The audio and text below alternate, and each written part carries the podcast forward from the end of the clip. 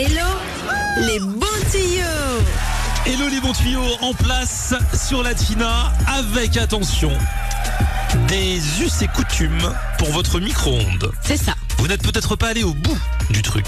Peut-être que vous pouvez faire beaucoup plus de choses que vous ne le soupçonnez avec ce micro-ondes. Ouais, parce que le micro-ondes, on l'utilise certes pour réchauffer des aliments, mais ça ne sert pas qu'à ça. Alors déjà, pour réchauffer des aliments, on va parler de la pizza.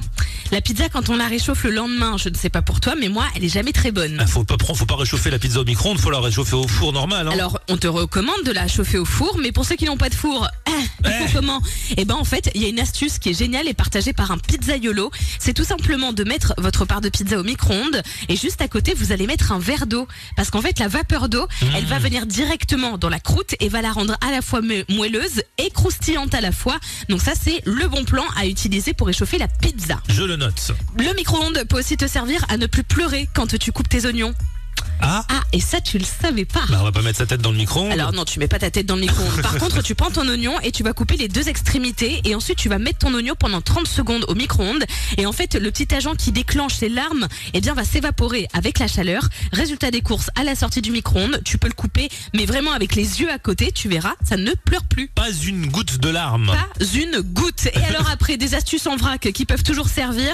Tu as du sucre en poudre. Sauf que tu sais, le sucre en poudre, au bout d'un moment, avec l'humidité, bah forcément, ça crée des petits grumeaux. Ouais. Mais si tu as envie de retrouver un sucre en poudre très très fin, eh bien, tu vas le passer au micro-ondes encore une fois pendant 10 à 20 secondes et là tous les petits cristaux vont se séparer les uns des autres et ça va redevenir très fin donc ça je me dis pour le café c'est pas mal Ouais, c'est bien parce que des fois ça bouche le truc où ça doit sortir, le sucre tu peux pas parce qu'il y a un gros caillou. C'est ça.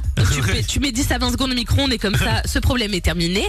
Ensuite, tu peux aussi utiliser ton micro-ondes pour décoller un timbre. Je ne sais pas toi, mais moi, je suis une quiche quand il faut coller le timbre, je sais jamais de quel côté c'est. Et je me suis déjà trompée. Tu sais pas de- alors, du côté de l'enveloppe où il y a, tu mets l'adresse, tu le colles pas de l'autre Oui, côté. hein. voilà, mais je sais jamais si c'est côté gauche ou côté droit de l'enveloppe. Bah, c'est côté droit. Bah, moi, je savais pas. Ah bon J'envoie jamais de lettres.